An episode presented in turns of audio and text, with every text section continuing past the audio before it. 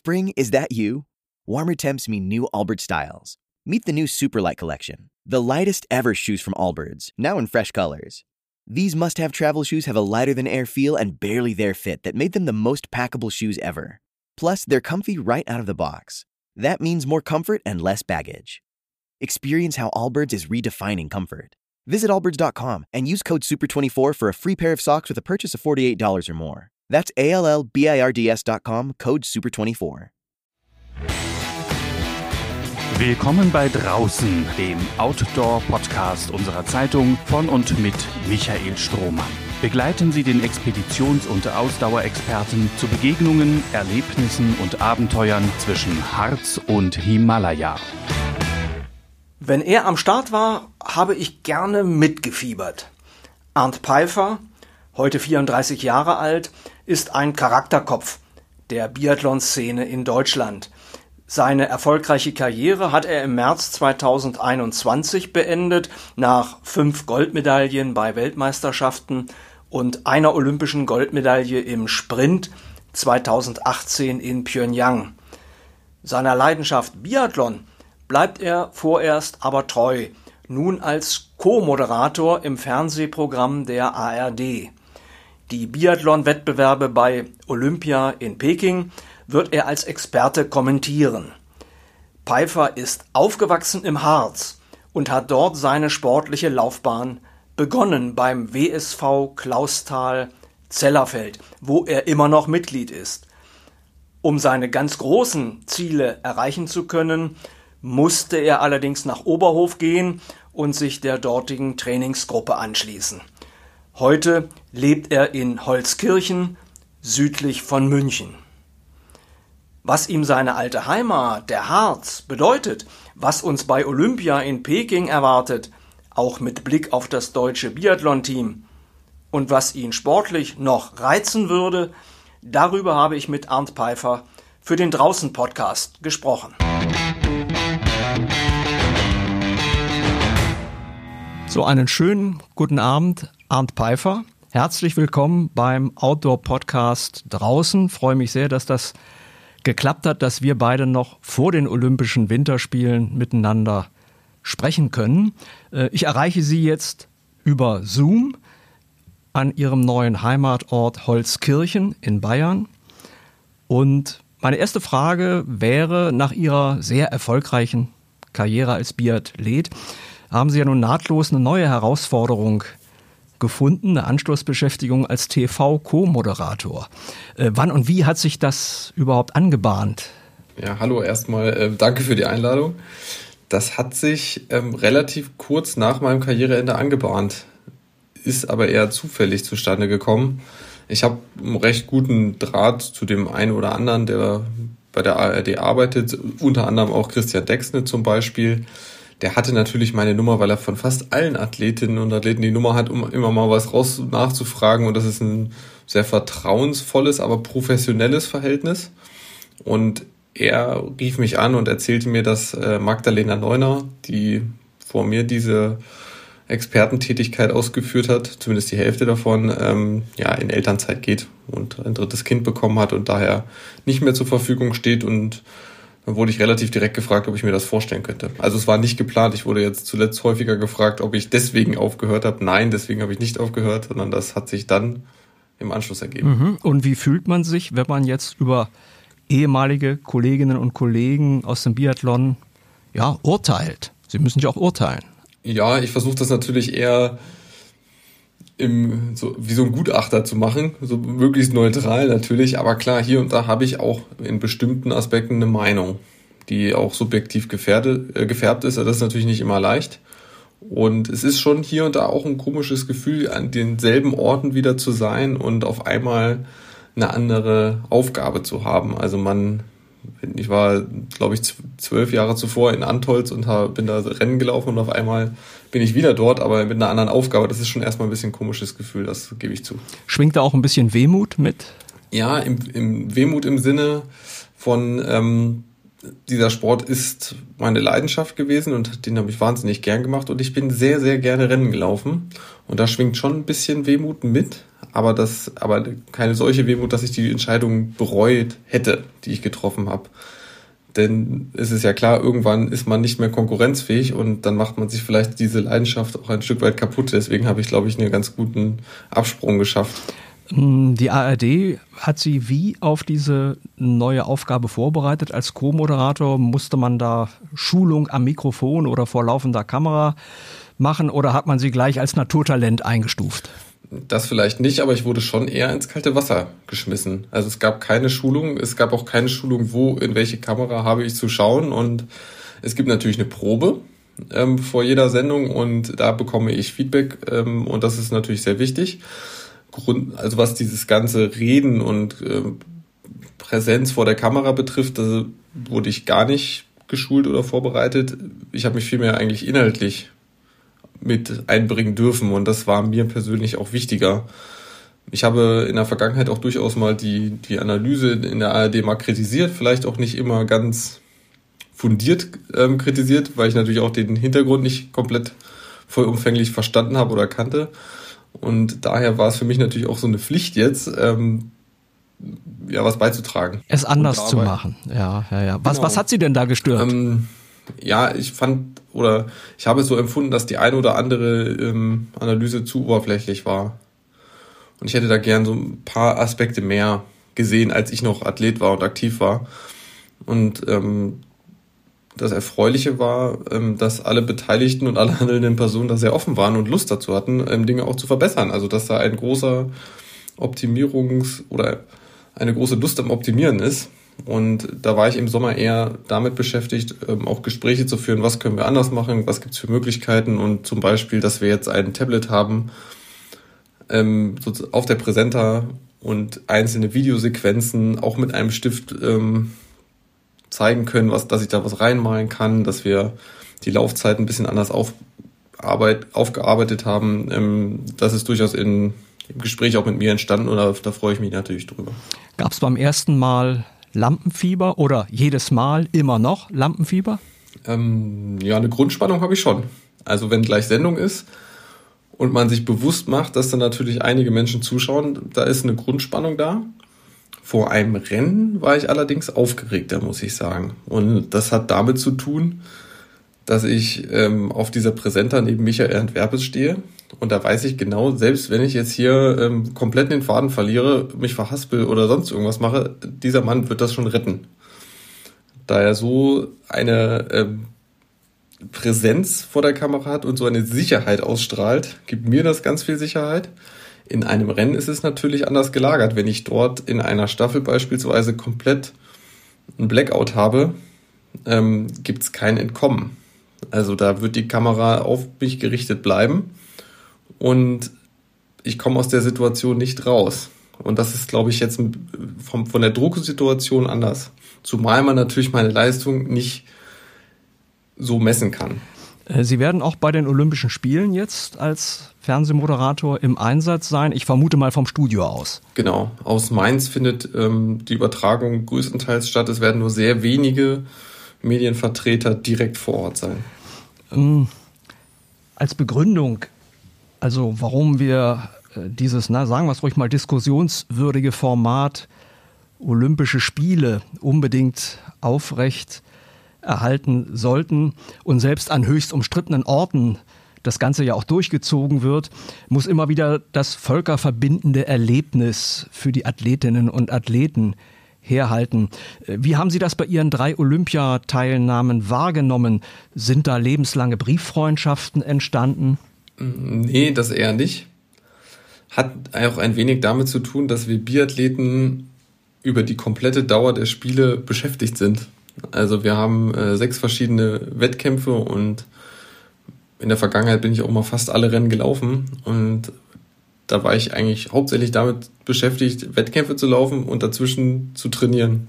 Also ich habe nicht die Zeit gehabt, groß rumzureisen, mir groß andere Sportveranstaltungen, also äh, andere Wettkämpfe anzuschauen und trotzdem habe ich es auch genossen, im Olympischen Dorf, im Speisesaal oder eher im Speisezelt, ähm, andere Athleten zu sehen, die man selber nur aus der Ferne je gesehen hat. Und das hat schon ein besonderes Flair, muss ich sagen. Ähm, das ist auch ein besonderes Erlebnis. Und ich glaube, dass ja, es auch nicht unbedingt darum geht, dass, dass da jetzt große Freundschaften entwickeln, sondern das Wichtigste ist ja eigentlich, dass die, ähm, die verschiedenen Sportlerinnen und Sportler einen fairen Wettkampf austragen, unabhängig von ihrer Herkunft, unabhängig von ihrem politischen System und dass das schon sehr tolle Werte sind, die natürlich manchmal ein Stück weit in den Hintergrund rücken, weil andere Dinge das überlagern.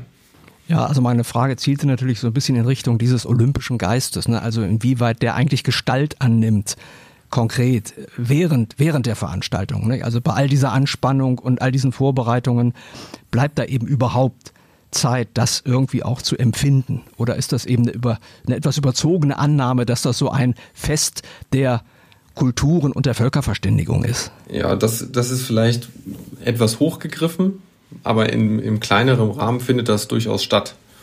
Und man kommt tatsächlich auch mit anderen ins Gespräch. Also ich erinnere mich, dass ich mal in einer Gondel in Sochi war und da an einem freien Tag mal den Alpinhang mir angeschaut habe und da saß ich auch mit, äh, mit einem Athleten drin, den ich auch nur aus dem Fernsehen kannte, äh, Ivica Kostelic, und habe mich mit dem mal unterhalten und so. Das, solche Situationen ergibt sich, son, ergeben sich sonst nie. Wir Biathleten sind immer allein unterwegs bei unseren Weltcups und bei der WM und haben nie die Chance, mit anderen eine gemeinsame Größe, Großveranstaltung zu erleben. Also das findet schon statt und es, wie gesagt, es hängt ein bisschen von der Sportart, Sportart ab. Also die Rotler, die haben ganz am Anfang ihre Läufe und dann haben die da zwei Wochen, weil die Saison dann auch vorbei war, zwei Wochen da ähm, sich alles angeguckt und wahrscheinlich auch viel gefeiert. Und da habe ich immer so ein bisschen neidvoll äh, hingeschaut, dass die natürlich eine andere Wahrnehmung von Olympia haben als ich, der die ganze Zeit irgendwie noch damit beschäftigt war, sich vorzubereiten auf die Rennen. Mhm. Äh, blicken wir mal auf den Austragungsort China, also Corona zum einen natürlich, das kontrollversessene China als Gastgeber zum anderen. So warmherzige Spiele im Zeichen einer besseren Weltgemeinschaft haben wir wohl nicht zu erwarten. Oder wie ist, wie ist da Ihre Einschätzung? Das sehe ich ähnlich. Ich glaube, dass es extrem durchorganisierte Spiele werden. Es wird nichts dem Zufall überlassen werden. Ich glaube, dass von den Rahmenbedingungen für die Wettkämpfe wird alles passen. Und der Preis ist natürlich hoch. Also es gibt, glaube ich, einen ökologischen Preis für diese Spiele. Sämtliche Anlagen wurden neu errichtet, werden vermutlich größtenteils nie mehr, zumindest in der Dimension, gebraucht werden. Ähm, daneben gibt es natürlich auch den Preis, dass man dadurch, dass, dass alle dorthin reisen und dass man die Spiele stattfinden lässt, einfach durch die Wahrnehmung, auch wenn man das jeder Einzelne nicht tut, ähm, ein Stück weit natürlich ein politisches System und ein Land legitimiert. Und das sehe ich natürlich kritisch. Hm. Kommen wir mal zur Zukunft des deutschen Biathlons. Das ist ja auch etwas, was Sie dann fachlich zu begleiten haben während der Olympiade. Sind wir da ein bisschen in der Gefahr, dass Mittelmaß irgendwann auf uns zukommen könnte, wenn jetzt auch die letzten der noch aktiven großen Namen, so will ich es mal bezeichnen, abtreten sollten? Zeichnet sich da eine Lücke ab oder sehe ich das zu pessimistisch? Ich sehe es aktuell ähm, differenziert, was die beiden Mannschaftsteile angeht. Also ich bin relativ optimistisch, was die Männermannschaft gerade angeht, die durchaus tolle Leistungen gezeigt haben in dieser Saison, wo auch die nachstehenden Athleten nicht weit weg sind. Bei den bei der Damenmannschaft haben wir aktuell natürlich Probleme, weil unsere beiden Besten gerade jetzt ähm, Probleme haben. Denise Herrmann am, am Skistand, Franzi Preuß mit Verletzung und Corona-Infektion gehandicapt. Da gibt es erfreuliche Nachrichten von Vanessa Vogt, die sich wirklich sehr gut entwickelt hat in dieser Saison. Aber was die Athletinnen, die danach kommen, die haben schon einen relativ großen Abstand, was die Laufleistung betrifft. Und da sind wir natürlich weit entfernt von der Dominanz frühe, frühe, ja, frühere Jahre. Aber das liegt nur zum einen an der Leistungsstärke der Mannschaft, zum anderen liegt es aber auch, dass die Konkurrenz besser geworden ist. Also Damenbiathlon in den 90er Jahren, als es olympisch wurde, hat natürlich nie die Leistung, überhaupt nicht die Leistungsdichte gehabt, die es jetzt hat. Das muss man ja, ja. Müsst, sagen. Müsste in der Nachwuchsförderung irgendwas anders gemacht werden, nach Ihrer Einschätzung? Also es gibt sicherlich einige Dinge zu verbessern, aber es trifft den Biathlon-Nachwuchs natürlich auch eine gesellschaftliche Entwicklung. Es gibt sehr viele verschiedene Sportarten, die um um den Nachwuchs konkurrieren. Das war früher vielleicht auch nicht in dem Maße der Fall. Wir haben schlechtere Voraussetzungen mittlerweile. Also früher im Harz ähm, war die Schneesicherheit, als ich zehn Jahre alt war, mit Sicherheit deutlich besser, als sie jetzt aktuell der Fall ist. Das heißt, wir haben einfach weniger junge Menschen auf Langlaufski. Und das spüren wir. So, Ihre Karriere als Biathlet ist Geschichte. Sie haben auch gesagt, Sie bereuen das auch nicht. Das war genau der richtige Schritt zum richtigen Zeitpunkt. Aber mit 34 Jahren sind Sie ja in einem Alter, in dem manche Fußballer noch fleißig die Millionen scheffeln. Haben Sie den Ehrgeiz und den Antrieb, sich neue, andere sportliche Ziele zu setzen, ohne Strafrunden? Dafür aber komplett selbstbestimmt. Also ich sag jetzt mal zu Fuß und auf Skiern zum Südpol. Wäre sowas was für Sie? Also da hätte ich mit Sicherheit ein Interesse dran.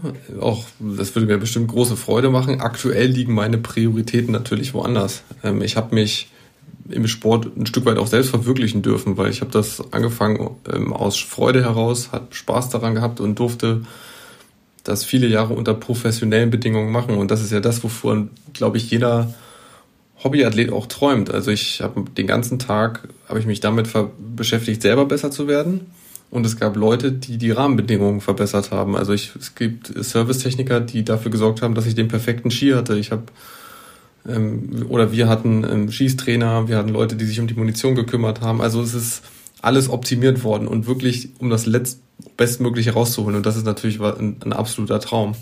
Und daran gemessen werde ich natürlich sportlich nie wieder in irgendwas annähernd so gut sein wie in dieser einen Sache. Das ist nämlich illusorisch. Egal, was ich anfange, ich werde höchstens, höchstens und wahrscheinlich nicht mal Mittelmaß sein. Aber damit, das ist in Ordnung für mich. Also ich habe schon aktuell, ich mache mach schon viel Sport, versuche jeden Tag Sport zu machen, weil es mir einfach sehr wichtig ist, aber habe nicht so den Anspruch, da Höchstleistung ähm, zu bringen. Natürlich, wenn ich auf dem Rad sitze und ähm, teste mal, wie viel wie viel Watt ich treten kann, 20 Minuten maximal, da habe ich irgendwie auch Ehrgeiz, das steckt wahrscheinlich in mir drin, aber es ist nicht so wichtig, ob es da jetzt viele gibt, die besser sind oder nicht. Mhm.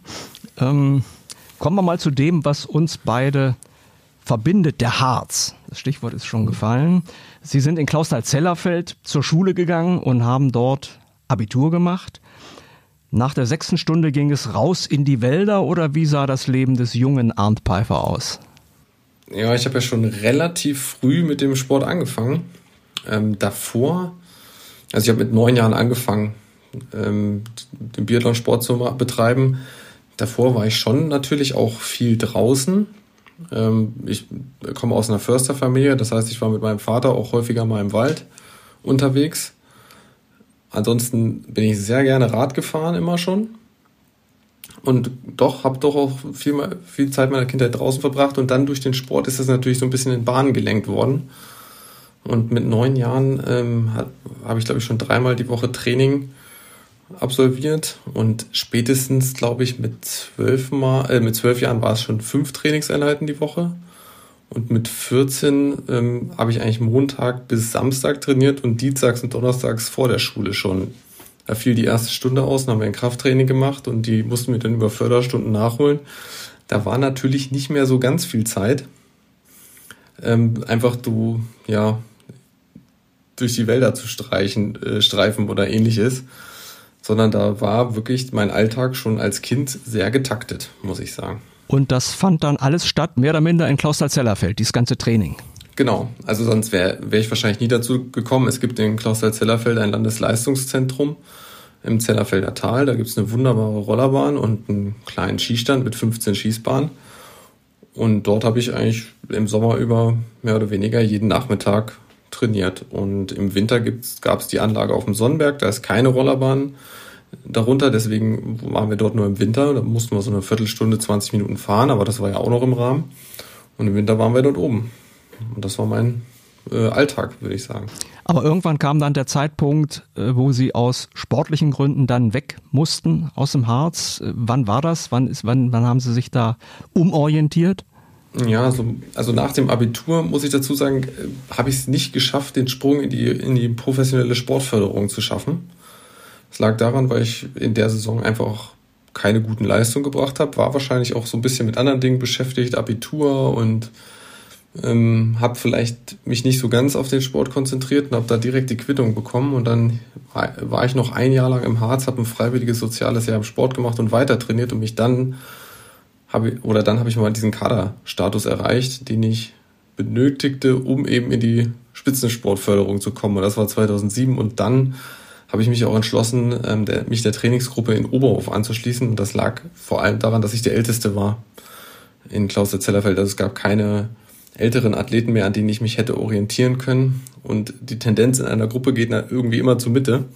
Und wenn man der Älteste ist, ja, wird es schwierig, sich weiterzuentwickeln. Und deswegen hat mir mein Heimtrainer Frank Spengler auch dazu geraten, ähm, in die Trainingsgruppe nach Oberhof zu wechseln. Und das habe ich dann auch gemacht. Und da habe ich dann ähm, in, relativ, kurzer Zeit ähm, einen ziemlich großen Schritt gemacht. Seit 2018 sind Sie ja auch Ehrenbürger von Kloster-Zellerfeld. Äh, die Urkunde hängt bei Ihnen in Holzkirchen über dem Sofa? Ähm, nee, die hängt nicht über dem Sofa. Die habe ich, ich glaube, in einem Ordner, in dem ich so Urkunden habe. also ich habe sie natürlich, ich weiß auch, wo sie ist, aber sie hängt jetzt nicht prominent hier irgendwo. Mhm. Und diese Auszeichnung, äh, welchen Unterschied hat das für Sie gemacht? Also ich sehe es ehrlich gesagt als ähm, große Wertschätzung. Es ist natürlich auch eine Gelegenheit für einen Ort, einen Erfolg zu feiern. Und das, so sehe ich das. Also ich glaube, ich sehe das so ein bisschen symbiotisch. Und ähm, das war für mich ein besonderer Erfolg. Und das Schöne ist natürlich, dass sich viele mitgefreut haben. Also das habe ich schon sehr stark wahrgenommen und ähm, freue mich sehr über diesen Ehrenbürgertitel, der ja irgendwie jetzt so dazugehört, aber der natürlich in meinem Alltag jetzt nicht unbedingt eine Rolle spielt. Also es ist jetzt nicht so, dass ich nach Klausthal reinfahre und am Ortsschild denke, so jetzt bin ich hier.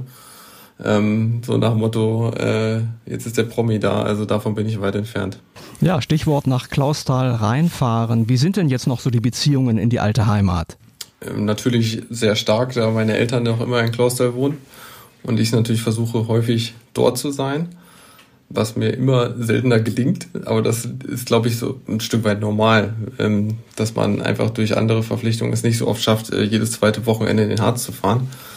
Ich habe aber auch ähm, meine eigentlich ein Großteil meiner besten Freunde kommt eigentlich aus der Zeit, als ich in den jungen Jahren Biathlon gemacht habe. Und die sind nicht alle Profi geworden, die hat es ein bisschen verstreut und wir treffen uns jedes Jahr im Harz. Und das schaffen wir seit ich überlege gerade, also es ging schon zur Schulzeit los und wir haben bis jetzt keine Lücke. Also es schaffen wir jedes Jahr, uns ein Wochenende im Harz zu treffen. Und ähm, das ist zum Beispiel für mich ein ganz, ganz wichtiger Termin, den ich immer möglich mache. Hat es denn mal Versuche gegeben, äh, Sie als Aushängeschild für den Harz in irgendeiner Weise zu gewinnen? Also die Ehrenbürgerschaft in Klausthal ist die eine Sache, aber darüber hinausgehend gab's, sind Sie da mal angesprochen worden? Sie wären ja, wären ja an sich jemand, ne, mit dem man den Harz auch nach außen vielleicht gut verkaufen könnte. Hm, habe ich noch nie so drüber nachgedacht. Ich glaube, das war ja automatisch immer ein bisschen dabei. Also weil ich, weil immer klar war, dass ich aus dem Harz komme, dass ich bin weiterhin für den WSV Klausthal-Zellerfeld gestartet. Bis zuletzt bin ja immer noch Mitglied und ich glaube, das ähm, war irgendwie gar nicht nötig, da jetzt eine Kampagne zu machen. Deswegen glaube ich, war das einfach so, lief das so mit. Also es gab jetzt keinen Versuch, das irgendwie stärker herauszu hervorzuheben. Könnte es mal eine Rückkehr geben in den Harz, in die alte Heimat?